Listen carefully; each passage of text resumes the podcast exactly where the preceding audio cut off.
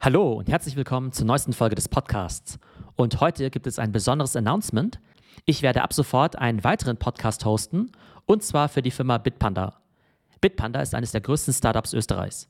Der Crypto-Exchange wurde 2014 in Wien gegründet, hat 700 Mitarbeiter und ist eines der größten Fintech-Unicorns in Europa.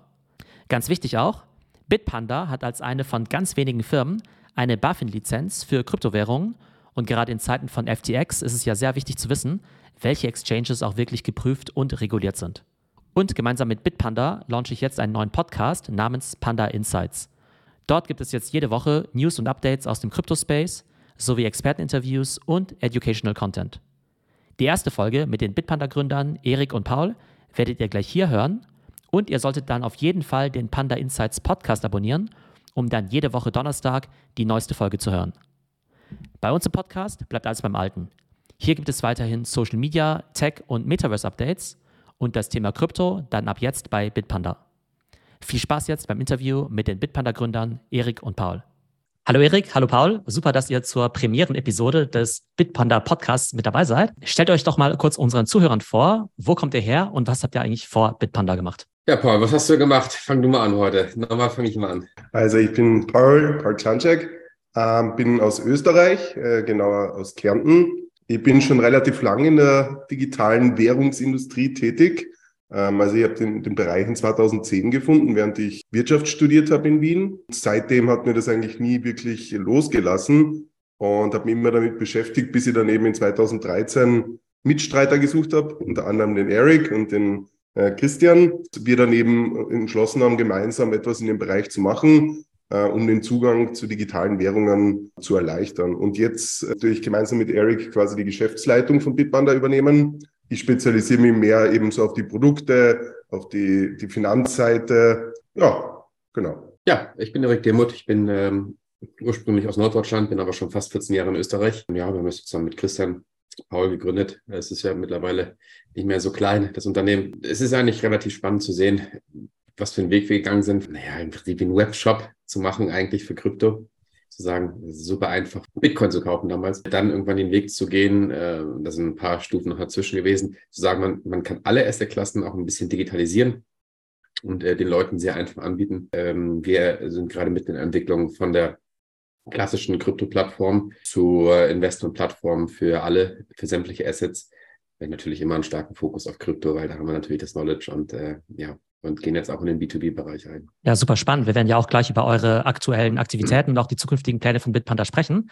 Äh, lasst uns erst noch mal kurz zur Gründung zurückgehen. Nehmt uns doch noch mal kurz zurück. Ähm, in welchem Jahr habt ihr es gegründet? Wie kam die Idee zustande? Und wie war damals so der Landscape, was eben Krypto angeht? Ich kann mir vorstellen, dass es durchaus äh, chaotisch war und wahrscheinlich auch deshalb eine Motivation, da eben eine bessere Plattform gründen zu wollen. Paul war ja ursprünglich, ich meine, du kannst selber erzählen, du warst ja, du warst ja noch früher unterwegs da dran, du hast ja auch Anfragen gestellt. Also vielleicht kannst du das kurz erzählen, das glaube ich macht am meisten Sinn. Ja, also die, wenn man Krypto in 2015 oder noch später kennengelernt hat, dann ist man ja schon richtig verwöhnt gewesen äh, mit der Industrie, die rund um, um digitale Währungen gebaut worden ist. Aber als ich das 2010 äh, kennengelernt habe, da hat es wirklich noch gar nichts gegeben. Also da hat es noch nicht einmal eine Börse gegeben, die ist dann irgendwann 2010 mal entstanden. Die ist dann auch äh, sehr spektakulär pleite gegangen. Äh, mit MT Gox war das. Aber das Problem damals war, man hat mit digitaler Währung nichts machen können. Das heißt, das Einzige, was damals angeboten worden ist, war auf Bitcoin.org hat man Alpaka-Socken kaufen können. Also ganz spannend. Und das hat sich dann eben langsam entwickelt. Das Problem war aber in Europa hat sich quasi gar nichts getan. Das heißt, die einzigen Entwicklungen waren wirklich in der USA. Und das hat uns oder beziehungsweise mich damals schon sehr stark gestört, dass, dass ich Leuten quasi erzählt habe, hey, kauft euch Bitcoin, das ist wirklich cool. Und dann, wenn es aber darum gegangen ist, ja, wie mache ich das?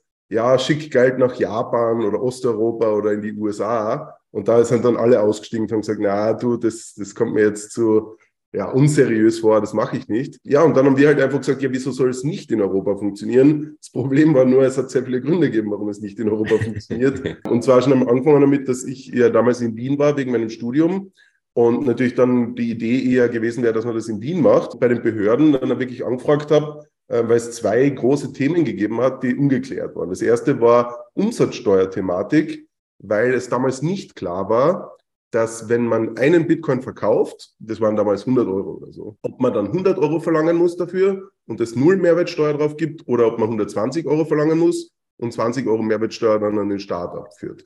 Und das Problem ist, wenn etwas nicht Währung ist oder ein Finanzinstrument, dann ist es umsatzsteuerpflichtig. Das heißt, aber niemand hat das so behandelt zu der Zeit. Ich wollte aber die Bestätigung haben. Stellen wir uns mal vor, wir machen da jetzt eine Milliarde Umsatz würde ich persönlich als Geschäftsführer eine Haftung für 200 Millionen an einen Staat haben und müsste das dann abführen. Das heißt, das hätte es von vornherein mal ausgeschlossen. Und das Zweite war wirklich, wir haben nicht gewusst, ob das nicht in irgendeine regulatorische Aussicht oder in eine gewerberechtliche Aussicht reinfällt und haben eben die Anfragen dazu gestellt.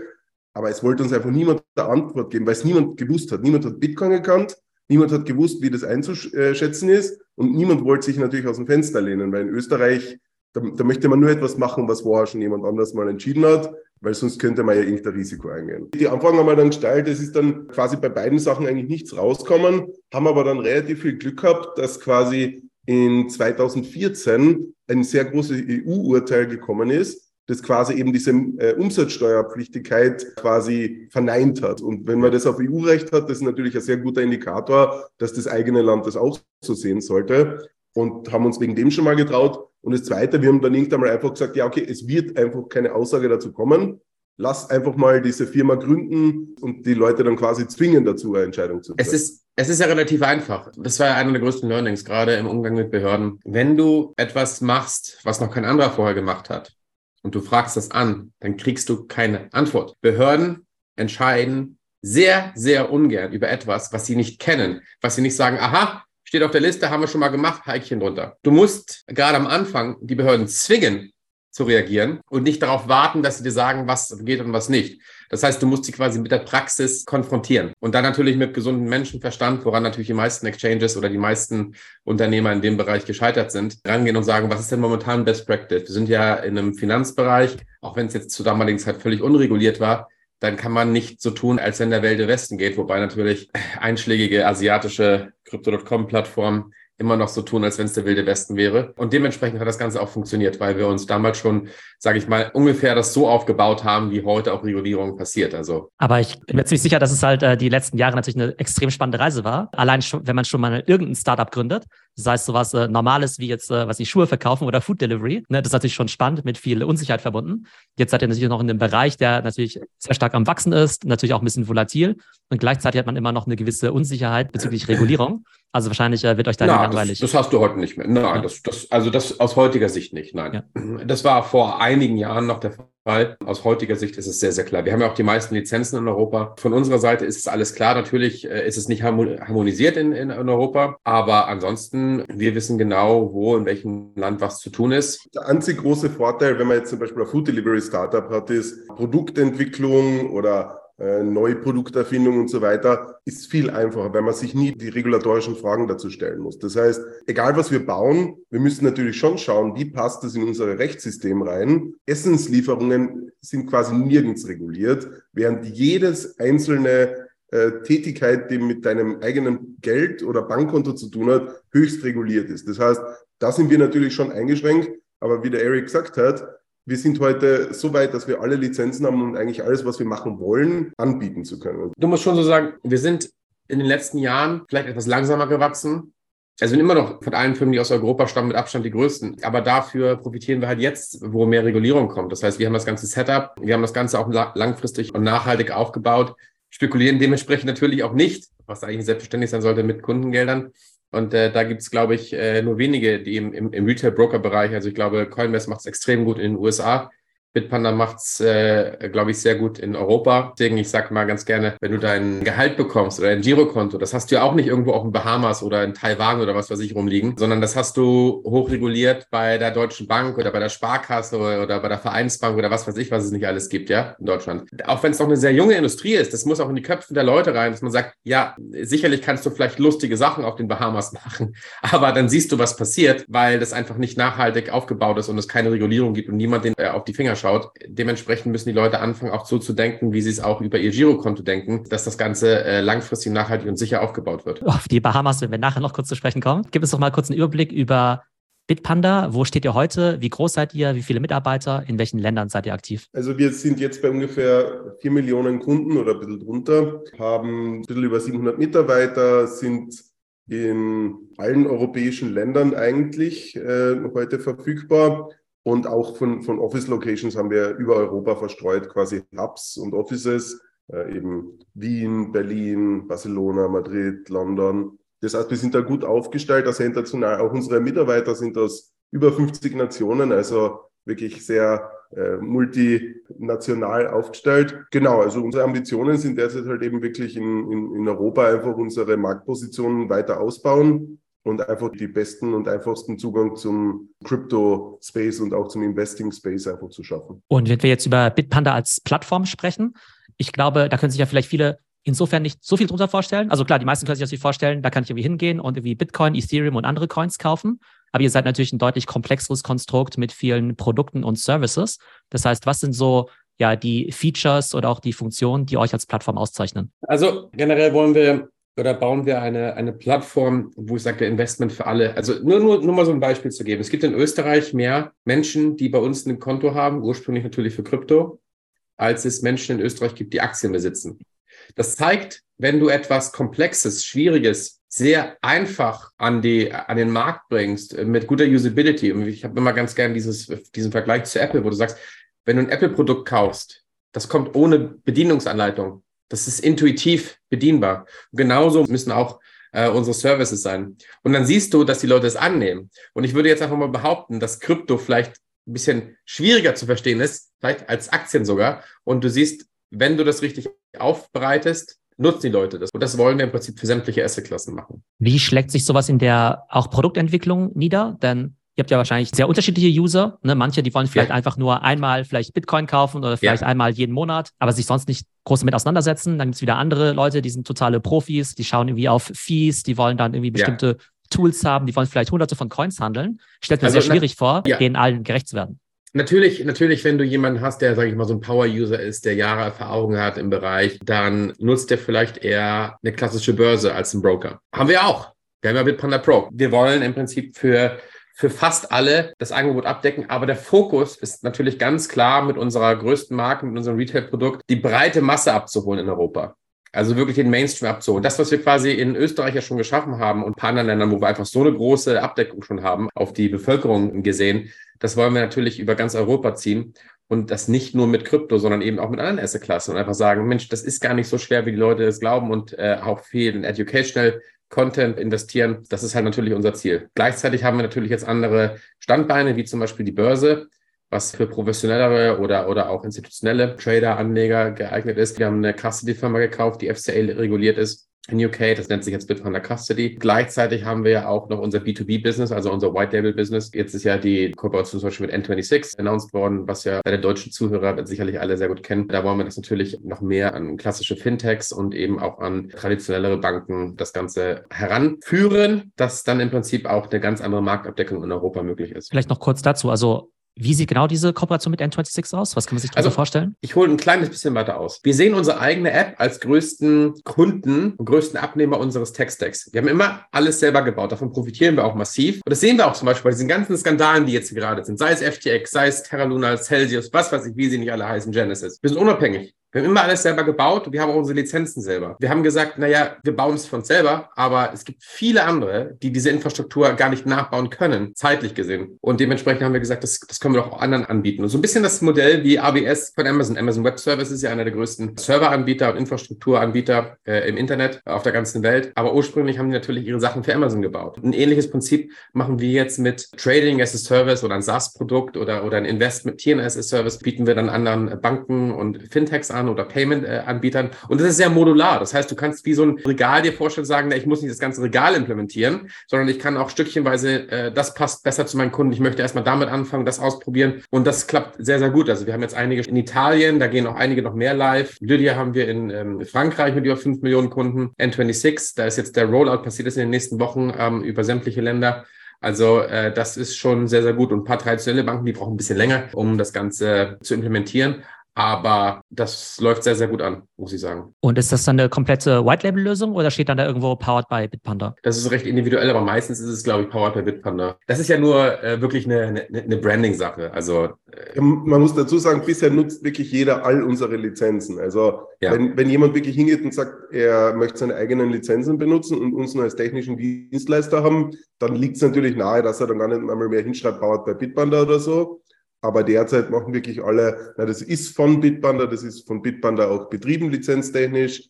Dementsprechend macht es dann Sinn, dass man das auch ausführt. Jetzt habt ihr ja N26 eben erwähnt, auch als natürlich als eine äh, moderne Bank. Ist es aber denkbar, dass ich irgendwann aus meiner Sparkassen-App heraus Krypto ja, kaufen kann absolut. über Bitpanda? Bei uns bauen gerade die ersten traditionelleren Banken an.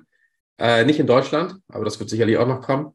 Aber genau das passiert gerade. Das heißt, es fangen immer die Fintechs an, dann kommen die größeren Fintechs und dann kommen die kleineren klassischen Banken, traditionelleren Banken und dann kommen die größeren traditionelleren Banken. Das ist so eigentlich immer so der Lauf der Dinge. Jetzt habt ihr ja auch vor kurzem die Lizenz von der BaFin bekommen. Ich glaube, die meisten, die haben sich schon von der BaFin gehört. Aber ich glaube, man kann sich nicht richtig darunter vorstellen, was muss man eigentlich für Anforderungen erfüllen, um da so das eine Lizenz zu bekommen.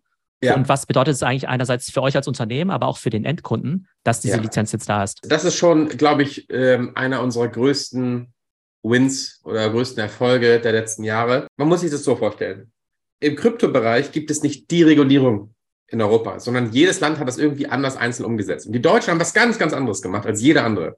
Die haben wirklich eine eigene Lizenz. Haben, du musst eine Lizenz ziehen. Das ist keine Registrierung oder sonst was. Das Problem ist nur, diese Lizenz ist nicht so eine kleinere Zahlungsdienstleisterlizenz oder sowas. Wir haben jetzt auch die größte gezogen, die möglich ist. Und das ist schon sehr, sehr nah von den Anforderungen vom ganzen Setup an der Banklizenz. Das ist schon richtig, richtig groß. Da kann ich aber auch sagen, es gibt einen Grund, warum es nur zwei Anbieter gibt mit uns in Deutschland, die dieses komplette Spektrum abdecken. Das werden über 90 Prozent der Bewerber, die sich darauf beworben haben, gar nicht bekommen. Dementsprechend ist es ein sehr, sehr starker USP und es spricht, glaube ich, auch darüber, dass wir unsere Hausaufgaben in den letzten acht Jahren eigentlich immer sehr gut gemacht haben und da auch unseren USP oder unsere Kernkompetenz gesetzt haben. Dementsprechend ist es, glaube ich, eine sehr schöne Sache going forward für die Dachregion, für den deutschen Markt, wo wir uns natürlich auch sehr stark zu Hause fühlen, dass wir da das Ganze vorantreiben können. Und ich glaube, man muss auch dazu sagen, vom Timing her, wir haben es natürlich jetzt in einer Zeit bekommen, die schon seit Monaten sehr turbulent im Krypto ist ja. und man wirklich deutlich sieht, dass die Regulatoren noch einmal wirklich strenger werden und die Sache auch noch viel ernster nehmen mit äh, quasi, wie sieht's aus mit den Funds, wie sieht's aus mit Stabilität von Finanzierung und Kapitalbeständen. Das heißt, dieses, okay, du erfüllst erstmal alles, das reicht nicht mehr. Das heißt, du musst wirklich ein gutes Standing haben, du musst wirklich einen Track Record haben. Wenn du heute eine Firma gründest in Deutschland und alles erfüllen würdest am Papier, würdest du wahrscheinlich die Lizenz trotzdem nicht bekommen. Oder halt, es würde ewig dauern, bis du beweisen kannst, dass du diesen Track Record hast. Also das ist schon einmal eine extra Auszeichnung, die wir da bekommen haben. Und ist die Lizenz Voraussetzung dafür, dass man überhaupt am Markt aktiv sein darf? Oder ähm, ja, dass ja, man dann bestimmte Services dann zusätzlich ja, noch anbieten absolut. kann. Absolut. Das ist essentiell dafür. Es haben sich in der Vergangenheit einige bekannte Wildwest-Spieler natürlich nicht dran gehalten. Die würden auch die Lizenz, glaube ich, nie bekommen. Und es ist natürlich auch die Aufgabe der Regulatoren in Europa. Und da weise ich immer ganz gern darauf hin. Das habe ich auch schon in den letzten Jahren immer gesagt. In den USA trauen sich die Crypto.coms und, und, und, und wie sie alle heißen, nicht ihren Service so anzubieten. Da sind die mit einem Bein schon halb im Gefängnis. Da setzen sie sich richtig durch. Also wenn die dann äh, die, die amerikanischen Kunden ansprechen und dann machen sie irgendwelche US-Firmen drauf, die halt nicht funktionieren. In Europa ist es halt leider anders, weil in Europa haben wir nicht die eine Behörde, die das Ganze äh, nach außen verteidigt, sondern wir haben halt in jedem Land nationale Regulierungsbehörden, die sich aber leider auch sehr national zuständig fühlen. Dementsprechend kam es in den letzten insbesondere zwei, drei Jahren natürlich sehr stark vor, dass es manche Plattformen, die ähm, illegalerweise am Markt tätig waren, und sich auch nicht an Geldwäscherichtlinien gehalten haben, dann hier sich breit gemacht haben, sehr aktiv und sehr aggressiv die Kunden noch angegangen sind, der dagegen relativ wenig getan wurde. Und da ist, glaube ich, auch ein bisschen Nachholbedarf, dass Europa auch äh, geschützt wird, weil wie wir sehen, wie zum Beispiel jetzt, äh, was jetzt gerade passiert in den letzten Monaten und jetzt auch mit FTX, die Kunden werden dann trotzdem geschädigt. Aber da müsst ihr mir mal kurz helfen aus Verbraucherperspektive, weil ich jetzt als deutscher Kunde ja. Ich gehe davon aus, dass alles, was sozusagen eine deutsche Webseite hat, dass es irgendwie schon irgendwie geprüft worden ist, dass es irgendwie Nein. alles mit rechten Dingen zugeht. Nein. Müsste ich quasi aktiv danach schauen, ob da irgendwie ein Siegel drauf ist, um zu wissen, ob das jetzt eine ja, nicht ein Siegel, ist? aber also ich meine, du kannst eben leider noch nicht vergleichen. Ich habe ja vorhin dieses Beispiel gebracht, wo du sagst, naja, dein Girokonto hast du ja auch nicht in Taiwan oder, oder auf den Bahamas. Man muss leider in dem Fall ein bisschen mehr Research betreiben. Nur weil es im Prinzip eine deutsche Website hat, heißt es nicht, dass es irgendetwas mit Deutschland zu tun hat. Geschweige denn, dass es legal ist, was die da machen. Dementsprechend muss man ein bisschen Research betreiben. Aber ich glaube, das lohnt sich so oder so. Denn wenn man äh, sein eigenes Geld irgendwo hingibt, dann ist es ja nicht so, dass ich mal irgendwie ein 5-Euro-Produkt auf Amazon ausprobiere und sage, naja, das hat nicht so ganz funktioniert, dann schmeiße ich es halt weg. Sondern da geht es ja meistens um Investments, langfristige Investments, äh, um signifikantes Geld.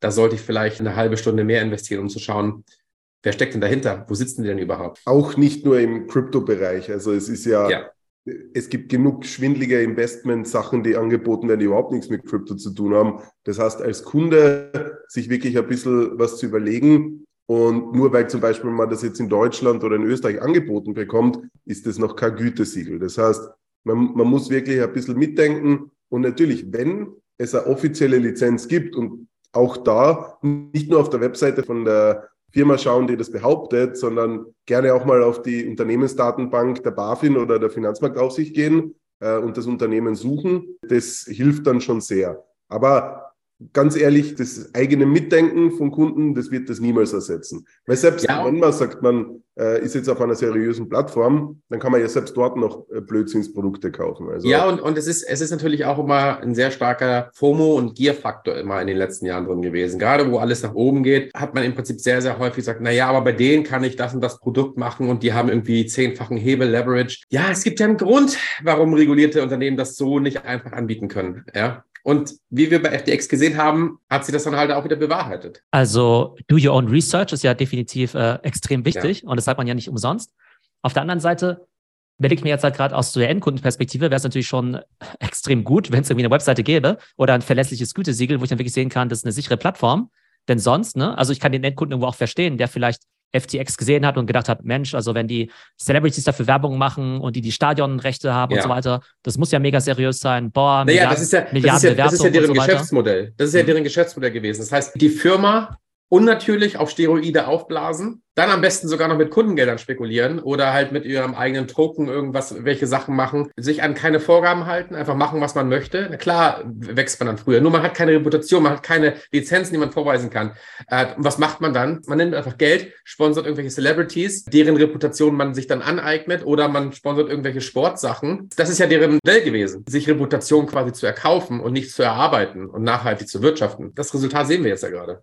Die, die Frage, die sich halt auch stellt, ist, wenn so große Namen wie Sequoia, Ontario Teacher Fund, also Pension ja. Fund und so weiter ähm, in, in so eine Firmen investieren, dann frage ich mich persönlich halt, ob diese Firmen nicht mehr Schuld trifft, quasi jemanden getäuscht zu haben, als zum Beispiel einen Tom Brady, der von Finanz wahrscheinlich überhaupt keine Ahnung hat. Das heißt, da, da muss man auch nochmal überlegen, inwiefern sowas auch eine Ausstrahlungswirkung hat. Ich meine, jetzt im Nachhinein wird sicherlich rauskommen, naja, weil diese Venture Capital Fonds wirklich nur einen Bruchteil von den Anteilen von FTX behalten, also gekauft haben, weil die Bewertung so hoch war, haben die nie Einsicht bekommen in viele dieser Dinge. Das heißt, die haben kein Board Seat gehabt, die haben kein Financial Reporting bekommen, das sehr detailliert war aber am Ende schiebt sich gerade jeder irgendwie die heiße Kartoffel zu und sagt, ich konnte es ja nicht wissen. Alle Affiliates und äh, Influencer sagen genau dasselbe. Sequoia, die sich immer sehr gerne darstellen und von allen als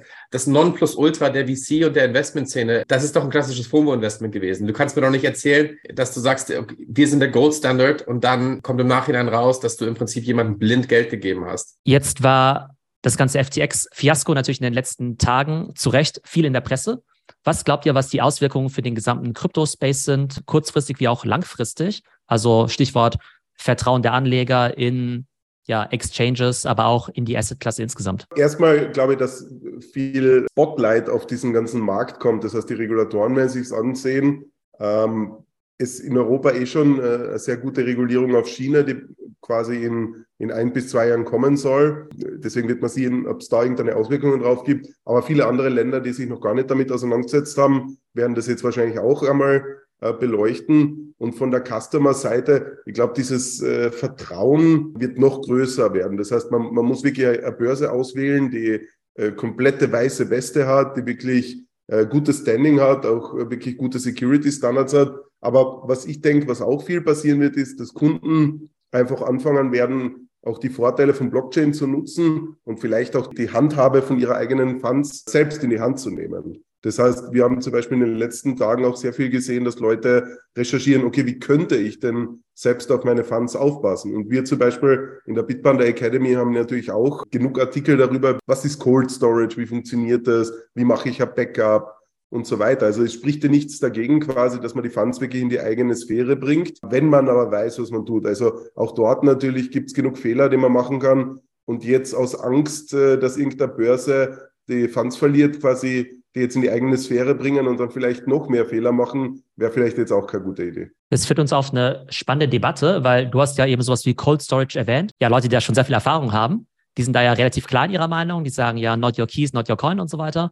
Und die plädieren natürlich immer dafür, die Coins oder die Kryptowährung natürlich auf einer eigenen Wallet zu haben. Auf der einen Seite ist es richtig, auf der anderen Seite denke ich mir auch, naja, wenn das Thema wirklich Mainstream werden soll, wenn wir es wirklich Leuten einfach machen wollen, eben da auch, ja, dass sie ja auch ruhig schlafen können oder sowas, ne, dann muss es doch auch andere Lösungen geben. Also die müssen ja auch auf Anbieter ja. vertrauen können ähm, und nicht alles irgendwie selbst handeln. Also wenn ich jetzt mal auf DeFi gehe oder auf äh, klassische Hardware-Wallets, Du hast immer einen Faktor, dass es natürlich ein sehr, sehr wichtiger Teil ist der Industrie auch. Es ist aber auf die breite Masse, auf die Gesamtbevölkerung gesehen, ist es eine Nische. Und es wird auch eine Nische bleiben. Menschen im Allgemeinen haben Angst davor, mit ihrem Geld etwas falsch zu machen. Wenn ich überhaupt die Möglichkeit habe, wenn ich jetzt meinen Eltern sage oder irgendjemand, meinen Freunden sage, naja, du kannst das irgendwie machen, dann realisieren, der Mensch gibt da was Falsches ein und es ist weg, niemand kann mir da helfen, dann ist es sehr, sehr scary. Ja, oder ich sage, diesen Zettel darfst du nicht verlieren oder was weiß ich, was es ist. Und deswegen ist es für einen gewissen Teil, ich meine für dich, für mich, für Paul, wir kriegen das alles hin. Damit sind wir quasi groß geworden in dem Bereich. Die breite Masse wird es eben nie so sehen. Und deswegen ist es auch unsere Aufgabe, deswegen haben wir zum Beispiel die, die, die Custody-Firma gekauft, die wir dann jetzt weiterentwickelt haben und Bitpanda Custody jetzt ist, dass wir einfach einen Standard schaffen, der einfach top-notch ist in dem Fall, wo die Leute sich vertrauen können, wo wir halt auch die Gelder treuhändisch quasi halten und es quasi unabhängig ist von dem, was wir mit der Firma machen. Das ist schon, glaube ich, Best Practice und das wird auch, glaube ich, das, was sich für die breite Masse durchsetzen wird. Und ich, ich glaube auch, der beste Vergleich ist wirklich aus der Aktienwelt.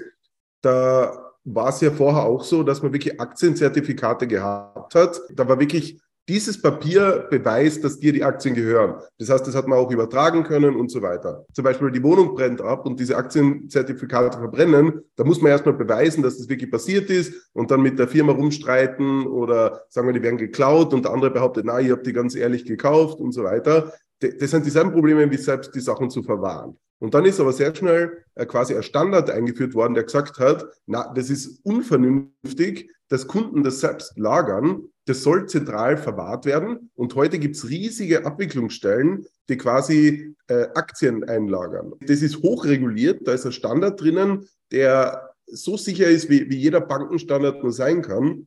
Und genau in die Richtung wird es mit Crypto Custody auch gehen. Das heißt, da wird es wirklich Custody-Firmen geben, wie zum Beispiel Bitbanner Custody, die auch wirklich lizenziert sind dazu, technisch überprüft sind, die Standards einhalten müssen, die auch geauditet werden und wo man dann auch wirklich ruhig schlafen kann, wenn dort die Funds liegen. Das ist heute noch nicht der Fall. Die meisten Gelder lagern trotzdem noch irgendwie auf Börsen, die überhaupt keine Standards erfüllen. Aber es wird immer weiter in diese Richtung gehen. Deswegen, ich, ich glaube, in, in fünf bis zehn Jahren wird es ein komplettes Non-Thema sein, weil einfach jeder bei einer komplett regulierten Custody-Firma seine Funds hat. Ja, also wir sehen ja auch bei jedem Turn, mit jedem Zyklus, den wir jetzt hier gerade wieder sehen, so ein Downturn, danach wird die ganze Industrie erwachsener, die ganzen Player, die jetzt nicht drin sein sollten, werden rausgespült. Das haben wir zum Beispiel auch nach dem ganzen ICO-Hype das letzte Mal gesehen, wo die ganzen Trittbrettfahrer danach äh, rausgespült wurden und dann können sie sich wieder ihren Nahrungsergänzungsmittel im MLM-System widmen. Und genauso werden jetzt im Prinzip die Firmen rausgespült, wo man dachte, das sind eigentlich große Anbieter. Wie ich schon sagte, sind natürlich unnatürlich gewachsen und haben halt kein nachhaltiges Geschäftsmodell aufgebaut. Und wenn es dann einmal einen Downtrend gibt und deren Geschäftsmodell ist darauf aufgebaut,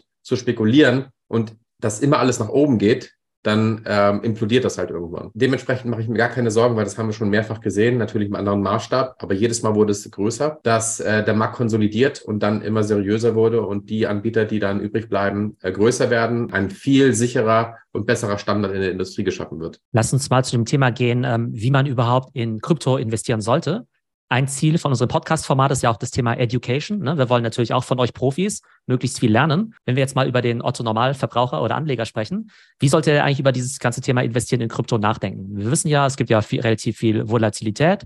Und da ist so ein bisschen die Frage, ganz kurzfristig sollte man wahrscheinlich eh nicht anlegen. Aber wenn man mal so über diese Achsen nachdenkt, kurzfristig versus langfristig, das Thema Volatilität, beziehungsweise Selbst Bitcoin ist ja schon relativ volatil. Wie kommt man überhaupt dazu, jetzt 100 verschiedene Kryptowährungen überhaupt äh, bewerten zu können, geschweige denn dazu investieren? Also was würdet ihr dem Normalverbraucher raten? Wie sollte er an dieses Thema rangehen? Grundsätzlich ist immer wichtig, dass man sehr viel Informationen sich aneignet. Ich würde es immer vergleichen mit, wenn man jetzt in Aktien investieren will, dann sollte man zuerst auch über die Firmen lernen, rausfinden zu probieren, wird es die Firma in Zukunft noch geben? Ist es ein gutes Businessmodell? Was sind die Entwicklungspotenziale und die Wachstumspotenziale von den Firmen? Und genauso ist es bei digitalen Währungen. Wenn man jetzt zum Beispiel Bitcoin anschaut, dann ist die allererste Frage, die man sich stellen soll, okay, versteht man die Technologie? Was probiert diese Technologie und dieser Coin zu lösen? Wer arbeitet daran? Wie kann äh, Bitcoin in Zukunft aussehen? Welche Probleme können in Zukunft damit gelöst werden? Was für quasi Anwendungsbeispiele sehen auch andere Menschen darin? Also wer verwendet Bitcoin? Ähm, und, und diese ganzen Sachen sollte man eigentlich relativ zügig beantworten können, bevor man sich überlegt, okay, wie schätze ich überhaupt die zukünftige Entwicklung von Bitcoin ein? Weil wenn man in Bitcoin investiert, dann gibt es ja nur ein paar Gründe, warum man das machen sollte. Eine wäre natürlich, man möchte Bitcoin verwenden, um irgendwas damit zu machen. Oder man glaubt an die langfristige Wertentwicklung und dann sollte man schon eine sehr gute These haben, warum das in Zukunft nach oben gehen wird. Und, und diese Infos, die muss man sich irgendwie aneignen. Aber wir haben ja zum Beispiel deswegen auch Produkte gebaut, die sehr freundlich sind in dem Bereich, äh, sehr einsteigerfreundlich, dass man sagt, man hat zum Beispiel Sparpläne macht man, wo man einfach regelmäßig äh, investiert. Und das meiner Meinung nach beste Produkt, was ich auch selber sehr stark nutze, sind unsere äh, Indizes, unser Kryptoindex, wo du sagst, du kannst in die Top 5, Top 10, Top 25 der Coins investieren, automatisch. Es wird jeden Monat gerebalanced.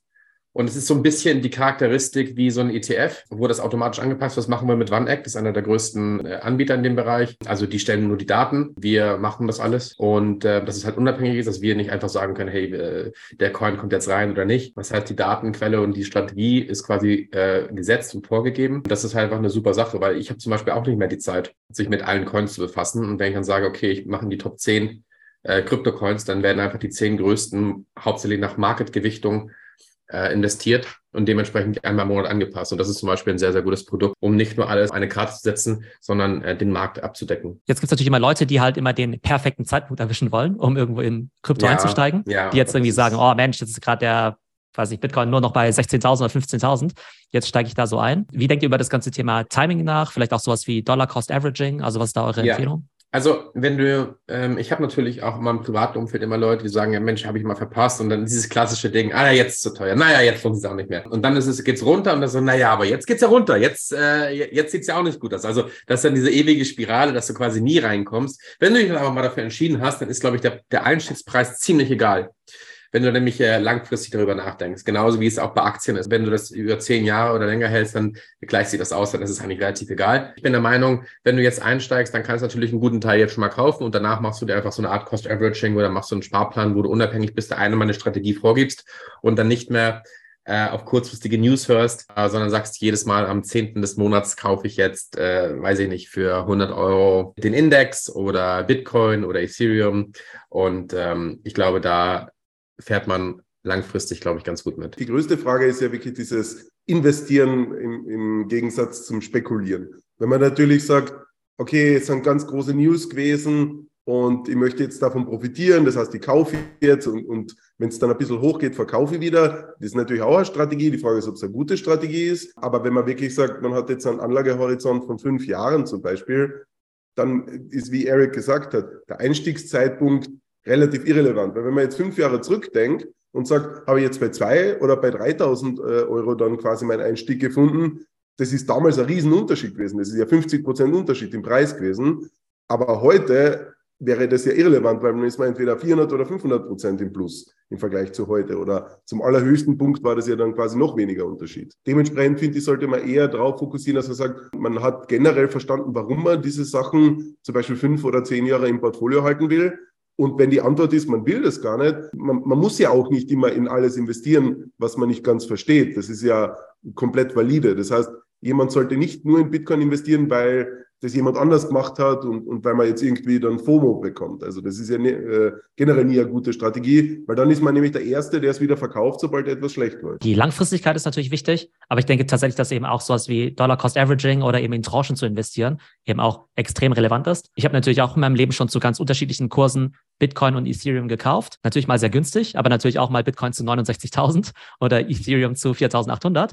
Wenn ich jetzt natürlich äh, meine komplette Kryptoallokation jetzt bei 69.000 reingesteckt hätte, wäre ich jetzt natürlich relativ unglücklich. Genau durch diese Tranchen hast du natürlich immer eine ganz gute Glättung drin, sodass ja. es sich langfristig wieder ausgeht. Ich glaube, da sind wir uns einig, dass das, eine, dass das ein guter Plan ist natürlich. Die Frage, die man sich stellen muss, ist natürlich, wenn man sagt, man hat bei 69.000 Bitcoin für gutes Investment empfunden und es hat sich grundlegend jetzt nichts geändert an der Zukunftsaussicht von Bitcoin in fünf Jahren, dann müsste heute ja rein theoretisch ein noch viel besserer Einstiegszeitpunkt sein. Dementsprechend Leute, die sehr äh, quasi glauben an die Technologie, sollten eigentlich ja froh sein, wenn Kurse fallen. Aber, aber natürlich immer psychologisch sehr schwierig, so zu denken. Ich wollte gerade sagen, das ist eine, eine sehr rationale Sichtweise. Und wenn es um das eigene Geld geht, dann ist man meistens dann nicht so rational. Also das heißt, mit meinem Nachbarn kann ich wahrscheinlich so diskutieren, wenn das sein Geld ist. Wenn es dann mein eigenes Geld ist, dann habe ich natürlich schon einen starken emotionalen Faktor. Genau deswegen ist ja äh, die Strategie festzulegen, ich mache einen Sparplan und ich mache Cost Averaging, eigentlich eine gute Sache, weil ich dann langfristig unabhängig davon bin. Und diese Sparpläne, kann man die in der Form jetzt schon auf Bitpanda umsetzen? Wie kann ich mir das vom, ähm, von der Usability her vorstellen? Also erst natürlich, das ist ein Standardfeature, das haben wir schon ein paar Jahre. Wir haben es für Kreditkarte, dass man das wirklich einfach sehr einfach machen kann und dann zum Beispiel in einen Coin, in eine Aktie oder einen Index investiert oder eben auch über die Bankeinzug, das heißt komplett kostenlos. Wir haben jetzt zum Beispiel auch äh, ein Angebot laufen, bei dem, wenn man äh, einen Sparplan auf ein Krypto-Index-Produkt verwendet, sowohl die Einzahlung als auch der Kauf vom Index quasi äh, komplett gratis stattfindet. Also das ist wirklich eine, eine sehr einfache Methode, um, um sehr spezialisiert auf die eigenen Wünsche ein Sparprofil quasi anzulegen. Was sind denn noch so Do's oder vielleicht auch Don'ts, die man beachten sollte beim Investieren in Krypto? Also was sind aus deiner Sicht so die ja, drei klassischen Fehler, die eben viele Neulinge auch machen in dem Space? Naja, viele Neulinge machen auch den Fehler, dass sie sagen, ja, ich habe Bitcoin verpasst und jetzt suche ich das nächste große Ding. Und dann wird häufig in irgendeine völlig übervermarktete Sache, die eigentlich gar keine Substanz hat, investiert, weil dann tausend Leute, die irgendwie incentiviert sind, das äh, anderen Leuten aufzuschwatzen, sagen, das ist das nächste große Ding. Ich dann einfach blind irgendwelchen komischen Zurufen und dem Neues hinterherrenne. Man kann ja kurzfristig vielleicht ein paar Sachen, auf ein paar Sachen spekulieren, aber dann eben mit einem kleineren Teil und den großen Teil legt man eben weniger volatile Coins an, und äh, bereits etablierte Coins. Das ist vor allem das Wichtige. Und wenn ich äh, mit einem kleinen Teil meines Portfolios anfangen möchte zu spekulieren, dann ist das sicherlich okay. Nur andersrum halte ich es für bedenklich. Auch zwei Punkte, die ich noch sagen würde. Das erste wäre, mhm. man sollte eigentlich beim Kauf schon ungefähr wissen, was für ein Risikoprofil man bereit ist zu nehmen. Das heißt, sagen wir, man kauft Bitcoin bei 10.000 Euro, dann sollte man vorher wissen, ob man bei 6.000, 7.000, 8.000 aussteigen will. Das sollte man sich wirklich vielleicht sogar irgendwo auf einen Zettel schreiben und nicht dann in einer Paniksituation dann entscheiden, okay, alle verkaufen, jetzt muss ich auch verkaufen. Und wenn man schon vornherein gesagt hat, na, man möchte das zum Beispiel fünf Jahre halten, dann sollte man das auch in so einer Situationen machen, weil der Grund, warum volatile Assets meistens sehr stark steigen können, ist, weil sie auch sehr stark fallen können. Und man wird aber, wenn man immer in den fallenden Situationen verkauft, den Anstieg eigentlich nie mitnehmen. Das ist so ein, ein Tipp, den ich immer habe, dass man sagt, okay, man ist bereit, 20 Prozent zu verlieren, dann sollte man sich ja wirklich dran halten, nicht sagen, okay, jetzt ist 20 Prozent im Minus, ah, schauen wir noch ein bisschen, wie es wird. Dann sollte man auch wirklich dann zu seinem Stop-Loss, nennt man das auch, stehen. Äh, aber sonst äh, quasi auch wirklich dann die, die Finger vom Tageshandel äh, quasi nehmen. Und das Zweite ist, das sehe ich immer wieder, dass Leute sagen, okay, sie haben sich Bitcoin gekauft und dann sehen sie sich aber um, was für Möglichkeiten es gibt, mit diesem Bitcoin noch mehr Profit zu machen. Das heißt, wie man das mhm. vielleicht irgendwie im DeFi, also im dezentralen Netzwerk, irgendwie dann äh, anlegen kann, um, um noch irgendeine Rendite zu bekommen oder sonst was. Und dann sind Leute plötzlich sehr gierig. Es ist nicht so, dass es unmöglich ist, mit Bitcoin noch extra Rendite äh, quasi zusätzlich zu machen. Aber die Leute schalten dann oft ihr Gehirn aus und obwohl Bitcoin eh schon Top-Asset ist die letzten zehn Jahre, probieren sie das noch mehr rauszuholen aus dem. Und das Problem ist aber dann, dass sie oft komplett ihre Bitcoin verlieren, ohne dann überhaupt diese tolle Performance da mitzunehmen. Und ich glaube auch, dass man die Volatilität ein Stück einfacher natürlich auch ertragen kann, wenn man insgesamt nicht so viel Exposure hat. Ne? Ich glaube, wenn man halt vielleicht nur einen kleinen Anteil seines gesamten Vermögens oder seines, ja. Äh, ja, seiner Assets da eben in einer volatilen Assetklasse drin hat, egal ob das jetzt eben ja, Growth-Tech-Aktien sind oder eben auch Krypto, mhm. ne, dann kann man dann natürlich da die Volatilität natürlich ein Stück besser mitnehmen, als wenn man jetzt sagt, okay, gut, da ist jetzt 100 Prozent meiner Kohle drin. Und das ist natürlich relativ klar, dass man dann vielleicht auch mal Panik-Trades macht oder eben auch sehr emotional wird, wenn einfach zu viel dran hängt. Aber das ist mit allen Investments so, also auch bei Aktien oder Immobilien. Wer heute komplett overleveraged in Immobilien ist, schläft wahrscheinlich auch nicht ruhig und überlegt sich schon, wie er das wieder retten kann. Ihr habt es ja vorhin schon erwähnt, die Bitpanda Academy. Was ist denn da so der Hintergrund? Also ähm, wir haben ja schon gesagt, das ist irgendwo eine spannende Assetklasse, aber muss natürlich auch viel Wissen mitbringen. Was ist die Bitpanda Academy und welche Inhalte wollt ihr da auch vermitteln? Aber ähm, also Academy oder generell unsere Plattform basiert ja nicht nur darauf, äh, alles auf Krypto, sondern gen generell ähm, Finanzmarkt, verschiedene Assetklassen näher zu bringen. Äh, das heißt, Basiswissen oder generell Wissen an die Menschen zu bringen, dass man einfach auch ein bisschen lernen kann, weil leider, leider, leider ist unser Schulsystem nicht darauf aufgebaut, dass wir überhaupt lernen, wie funktionieren Steuern, wie funktioniert denn Geld überhaupt aus einer rein ökonomischen Sicht, Zinsen, das Einzige, wo, ich mal in der Schule Zinsen hatte, war, äh, war in Mathematik. Die Praxis wirklich äh, wird einem überhaupt nicht beigebracht, in keinster Weise. Das heißt, du bist entweder davon abhängig von deinem sogenannten Bankberater. Ich sage immer, es ist ein Verkäufer und kein Berater, der seine eigenen Produkte verscherbeln muss und nicht unabhängig ist, weil ein Berater, äh, den zahlst du einen Stundenlohn, der ist unabhängig. Ein Bankverkäufer ist es definitiv nicht. Oder du eignest es dir selber an. Und da gibt es mittlerweile natürlich YouTube. Wir äh, machen das im Prinzip auch über Videos. Äh, wir haben ein eigenes Studio, ein größeres reingebaut, so ein neues Headquarter hier in Wien, wo wir Videocontent drehen, wo wir verschiedene Artikel machen, wo wir Quizzes machen. Einfach verschiedene Sachen der Finanzbildung im Prinzip aufbereiten und an die Menschheit bringen, sagen wir so. Das, was die Schule hätte machen sollen, sagen wir so. Ja, du sagst Schule, aber ich würde mal behaupten, dass auch ähm, ein Großteil von BWL-Studenten jetzt auch nicht so hundertprozentig firm mit ja, ja, das ist. Also das ist ja alles nur Theorie, das ist ja alles praxisfern. Das ist ja so. Ich bin ja früher, äh, ich siehst das hätte ich bei einer Forschungsrunde sagen können. Ich wollte was ganz anderes machen. Ich wollte Kapitän werden. Ich bin wollte Nautik studieren und habe gesagt, vor dem Nautikstudium äh, lernst du noch was Gescheites, du lernst Schiffsmechaniker damit du alles verstehst, ja, äh, auch die technischen Sachen vom Schiff. Dann bin ich um zweieinhalb Jahre Maschinenraum gefahren in der ganzen Welt auf den großen Containerschiffen. Und danach habe ich gemerkt, das ist nicht meine Welt, habe es aber trotzdem fertig gemacht. Danach habe ich Business und äh, Finanzen studiert. Jetzt rat mal, wo ich mehr gelernt habe für mein Unternehmertum. Definitiv nicht im Studium. Ich habe viele Dinge auf dem Schiff, die eigentlich jetzt gar nichts damit zu tun haben, kennengelernt. Dieses praxisnah, dieses stressresistent, lösungsorientiertes Denken und so weiter. Das lernst du ja alles nicht. Und das, was du auf der Uni lernst, das ist auch als Unternehmer danach völlig praxisfremd. Dementsprechend, ja, selbst wenn du sagst als BWL schon, und da hast du völlig recht, da lernst du auch keine Finanzbildung. Und ich glaube, sogar wenn du es da lernen würdest, musst du halt dir trotzdem immer aktuell relevantes Wissen aneignen und auch immer so schauen, was auf der Welt ja. gerade so passiert. Du, Denn es ist immer Learning by Doing. Es ist genauso wie mit Sprachen lernen. Wenn du, du Sprachen musst du anwenden. Du kannst nicht eine Sprache lernen und sagen, ich mache heute Abend mal wieder ein bisschen Vokabeltraining. Wenn du nicht sprichst, wenn du es nicht anwendest, dann kannst du die Sprachen nicht. Da kannst du so viel theoretisch lernen, wie du willst. Und genauso ist es auch mit der Finanzbildung. Du musst dir dann die Grundlagen aneignen, aber dann musst du auch ausprobieren, dann musst du dich mal rantasten, dann musst du sehen, wie das wirklich funktioniert, wie sieht das in der Realität aus, wie schnell ändern sich Kurse und so weiter. Das ist immer Learning by Doing, natürlich. Manche Sachen ist man dann auch einfach nicht vorbereitet. Also in meinem Fall ist es so, ich habe ja auch Wirtschaftswissenschaften studiert, ähm, habe ja sogar in VWL promoviert. Theoretisch sollte ich relativ genau wissen, ähm, was mit den Zentralbanken und so weiter ist. Aber mhm. wir haben ja auch in den letzten zwölf Monaten ja auch gesehen, dass ja auch die größten Investoren der Welt nicht so genau wussten, okay, was passiert eigentlich, wenn es da jetzt irgendwie einen Krieg gibt? Was macht es mit der Inflation? Wie reagiert eine Zentralbank drauf? Und was macht es dann eben mit Assetpreisen auf der ganzen Welt? Also ich glaube, da muss man sich einfach permanent weiterbilden. Man muss dazu sagen, das ist wahrscheinlich eine der komplexesten Abhängigkeiten voneinander in der ganzen Welt, also die ganze Inflations- und Zinsabhängigkeiten. Aber was wir halt eben sehen bei vielen Kunden ist, da gibt es Fragen wie zum Beispiel, naja, der Coin kostet 1 Cent und der andere 100 äh, Euro. Mhm. Das heißt, der mit 100 Euro muss viel wertvoller sein.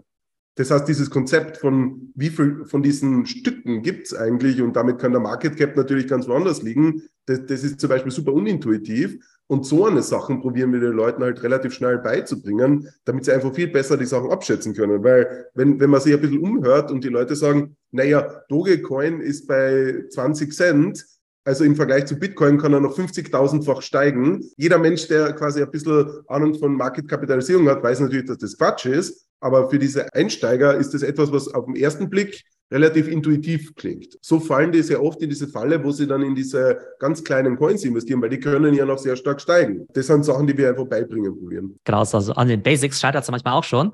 Von daher umso wichtiger, dass man sich da äh, natürlich äh, schlau macht. Ja. Ihr natürlich auch mit euren Inhalten da einen Beitrag leisten könnt. Lasst uns vielleicht nochmal einen Ausblick in die Zukunft werfen. Vielleicht erstmal auf den Kryptomarkt. Ne, jetzt wird ja immer von Bärenmarkt gesprochen und Krypto-Winter. Äh, mhm. Was glaubt ihr, was so der Outlook für die nächsten zwei, drei Jahre ist? Ähm, seht ihr da Parallelen zur Vergangenheit oder seid ihr, nee, ist eigentlich eine komplett neue Situation? Wir müssen einfach mal schauen, wie sich das Ganze weiterentwickelt. Also es gibt ein Konzept in der digitalen Welt, an das sich diese Zyklen immer sehr stark gehalten haben. Und zwar ist es die äh, vier Jahreszyklen von Bitcoin Halving. Und zwar Bitcoin Halving ist, alle zehn Minuten wird ja ein Bitcoin-Block produziert. Und der gibt einen gewissen Mining Reward, der am Anfang mit 50 Bitcoin war und alle vier Jahre ungefähr halbiert sich dieser Wert. Und das wäre so, wie wenn die äh, Inflation zum Beispiel in, in der Welt alle vier Jahre sich halbieren würde. Das heißt, das hat einfach einen sehr großen äh, Effekt auf alles, was mit Bitcoin eben zu tun hat. Und bisher kann man die wirklich die, die drei großen, sagen wir mal, Bullruns oder, oder wirklich äh, Märkte, bei denen die Kurse sehr stark gestiegen sind, ähm, wirklich immer sehr genau an diese Halbing-Situation, also Halbierung der Block Rewards quasi drüberlegen, wenn man einen Chart davon äh, machen würde. Und in genau zwei Jahren, also in 2024, äh, soll das nächste Halving dann stattfinden. Dementsprechend gibt es in der Industrie schon sehr stark die Erwartung, dass bis dahin es relativ schmerzhaft sein kann oder sehr volatil bleiben wird, aber dann quasi wieder dadurch, dass die äh, einfach die Inflation noch stärker sinkt in dem digitalen Währungsbereich, ähm, wieder ein sehr starker Aufschwung kommen wird.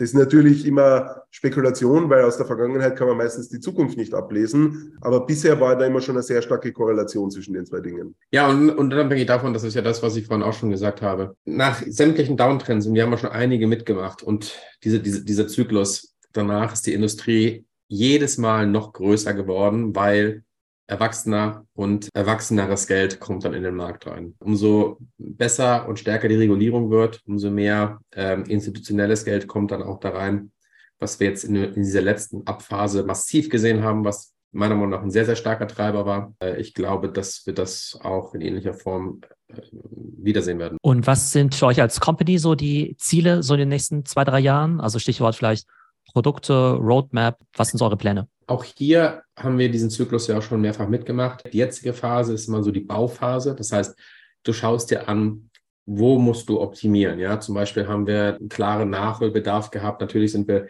äh, stärker reguliert als andere und müssen da natürlich auch verschiedene Dokumente von den Kunden einholen, genauso wie Banken auch machen müssen. Wir haben dann ähnlichen Standard. Aber da zum Beispiel ist auf dieses schiere Wachstum, waren wir da nicht gut in der Kommunikation mit dem Kunden. Da musste vielleicht zu lange warten. Da gehört zum Beispiel massiv die Prozesse optimiert. Das haben wir jetzt in den letzten Monaten schon begonnen, sind wir gerade noch dabei. Das hat sich schon deutlich gebessert, aber das wird in den nächsten zwei, drei Monaten noch viel, viel besser werden, dass wir die Leute da nicht in der Luft hängen lassen oder mehr an die Hand nehmen ähm, und auch klarer kommunizieren, was erforderlich ist.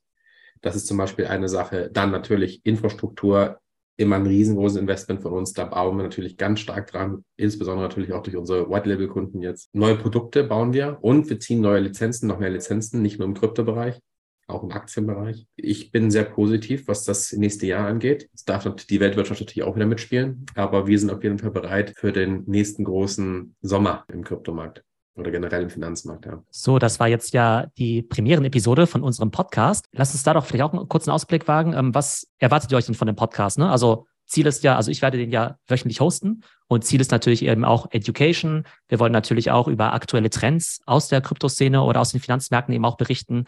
Äh, wir werden euch und wahrscheinlich auch Kollegen ab und zu nochmal zu hören bekommen, um da eben mhm. auch Updates von eurer Seite zu bekommen. Aber was sind also eure Ziele für den Podcast? Was würdet ihr gerne damit erreichen? Es ist ja wieder das Thema, was ja auch in die Academy reinspielt, Finanzbildung und stetig auch auf dem Laufenden äh, sein. Du hast es ja sehr, sehr richtig gesagt du musst ja trotzdem immer up-to-date sein. Und die Industrie ist ja extrem schnell. Und dementsprechend ist es, glaube ich, äh, ein wichtiger Teil der stetigen Finanzbildung, dass man auch in dem Bereich up-to-date bleibt. Also ich glaube, up-to-date ist total wichtig, denn ich glaube, selbst wenn man die Basics eben schon gut verstanden hat, ja. ähm, hast du gerade selbst gesagt, der Markt ändert sich eben sehr schnell. Merke ich bei mir eben selbst auch, wenn ich mich mit einem der Themen, mit irgendeinem Coin, vielleicht auch mit irgendeinem Kryptoprojekt länger nicht mehr beschäftigt habe, vielleicht mhm. auch nur ein paar Wochen oder Monate lang, dann muss ich mir da erstmal ein Update geben lassen von jemandem, der das eben jeden Tag verfolgt.